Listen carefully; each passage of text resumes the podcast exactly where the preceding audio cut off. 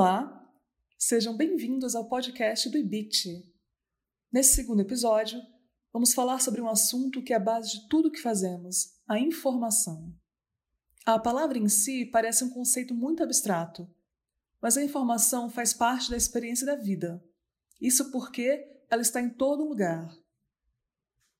De uma forma geral, a gente pode dizer que informação se refere a um registro de conhecimento, aquilo que resulta do processamento, da manipulação e da organização de dados. Mas o conceito vai muito além disso e possui diversas implicações e significados na epistemologia da ciência da informação e também na filosofia. E para explicar o que é informação em seus diversos conceitos, convidamos o professor e pesquisador Gustavo Saldanha.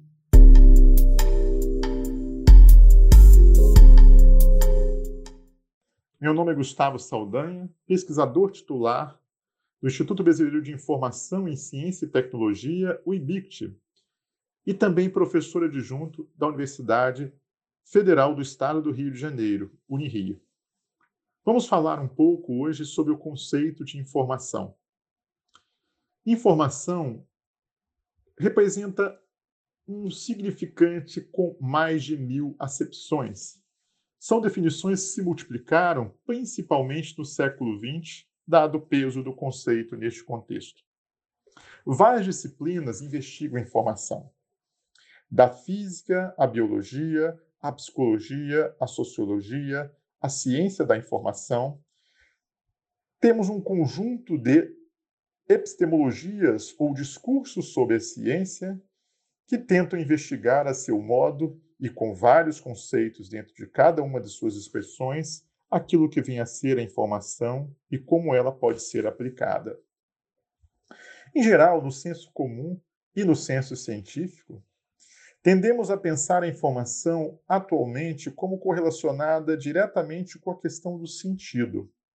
Exemplo, informar-se significaria obter conhecimento. Porém, se trabalharmos uma expressão historiográfica da construção de conceito de informação, veremos que esta condição não foi aplicada a partir dessa significação. Informação, do ponto de vista da antiguidade, e podemos estender em razão de toda a teoria neoplatônica aplicada ao período da cristandade, que o mundo moderno chama de Idade Média, foi justamente ao contrário, a expressão daquilo que retira o sentido. Informar a partir, a partir da partícula negativa in é retirar a morfé, ou a forma, ou a ideia, o sentido de algo. Deste modo, essa noção popular que utilizamos no mundo moderno como informar-se através de jornais, de revistas, diários, semanários ou mensários, através de livros, através de documentos, é uma noção muito contemporânea. No sentido clássico da filosofia, baseada na teoria do ser, socrático-platônica, estruturada a partir do filósofo pré-socrático Parmênides, na Grécia Antiga, teria o sentido de retirar justamente o próprio sentido. A informação, incluindo a sua significação é, dentro de diferentes suportes, significaria a negação do conhecimento. Informar-se, logo, seria perder conhecimento ou evitar conhecimento ou afastar-nos do conhecimento, ou simplesmente afastar-nos daquilo que é o real, a verdade, o ser de cada elemento, presente ou não no mundo físico mas fundamentalmente aqueles elementos que interessavam a filosofia, os elementos do mundo além da physis, além da natureza, ou simplesmente metafísico.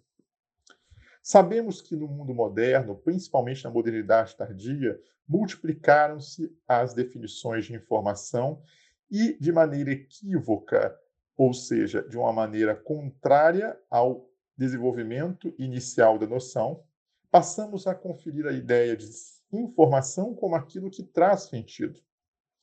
Porém, curiosamente, a teoria que mais ficou reconhecida ao discutir informação no século XX, assim não estabelece a noção informacional.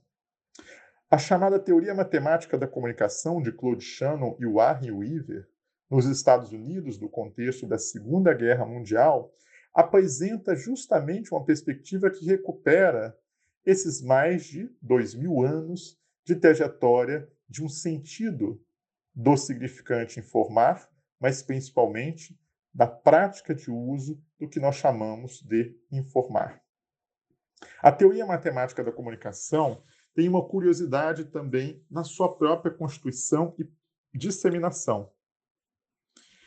Ela, a princípio, trabalha com uma série de conceitos muito mais importantes do que o conceito informação, como ruído, canal, receptor, emissor e, principalmente, talvez aquele mais preponderante, o conceito de mensagem como sinal.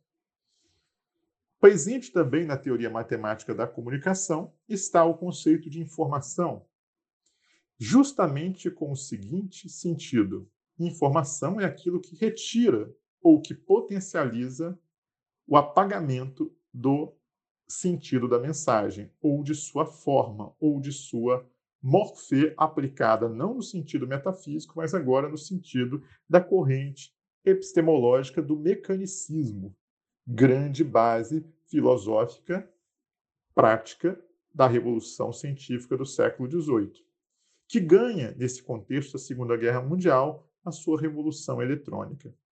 Logo, informação, na teoria matemática da comunicação, também é ausência de sentido. O excesso de informações, por exemplo, dentro de um canal, é justamente a potencialidade de destruição, de apagamento ou de corrupção da mensagem. Sabemos que no plano das ciências humanas e sociais essas noções se multiplicam e ganham outros sentidos, como na pedagogia, na sociologia, na psicologia, e mesmo em campos correlatos, como a neurolinguística. Poderíamos aqui nos deter a uma centena de definições e de uso da noção nesses diferentes campos. Mas trazemos uma provocação antropológica e outra provocação retirada da ciência da informação, ciência que se dedica, dentre outros elementos, a discutir o conceito de informação. Com o antropólogo Bruno Latour, aprendemos que informação, antes de uma relação de sentido ou de retirada de sentido, está relacionada centralmente com a perspectiva da relação. Informação é algo que realiza a mediação, o encontro entre dois sentidos, entre duas ferramentas, entre dois elementos do mundo material. Logo, é a união e a produção de novos sentidos, e não de um sentido original. Essa noção é uma noção, como visto, social e cultural da informação como parte da construção social da realidade. Um outro conceito importante, agora já no território da ciência da informação, que igualmente possui apenas o seu domínio epistêmico, a sua cientificidade, mais de uma centena de definições, é o trabalho de Michael Buckland, pesquisador que nos anos 1990 realizou uma revisão da noção de informação no campo, perpassando a noção de informação como processo, como conhecimento, mas fundamentalmente a informação como coisa, algo conectado ao mundo material, mas em hipótese alguma vinculado ao mecanicismo e vinculado à noção sintática, sem semântica e sem pragmática, ou seja, sem uso social, da noção de informação presente na teoria matemática da comunicação. A informação como coisa remonta justamente o senso comum e o senso científico, ou a construção social que temos, dado que a academia e a ciência estão dentro da sociedade, de que a informação no mundo moderno está conectada com artefatos, com suportes, com plataformas e formatos, sejam eles no mundo vegetal, no mundo eletrônico, no mundo eletrônico em rede, e logo, quando tratamos de informação na nossa realidade, tratamos fundamentalmente de coisas. E repetindo, essas coisas não estão no mundo sintático, sem sentido e sem desenvolvimento social do sentido, ou no mundo dos pragmata, o mundo das ações. É aqui é que justamente está o caráter informacional das ciências humanas e sociais num sentido amplo. Através da materialidade simbólica ou da materialidade que permite a comunicação, e falamos aqui de uma expressão ampla de materialidade, provocada por uma noção de coisa, como colocado por Bucard, a informação então se atualiza permanentemente através da construção dos sentidos.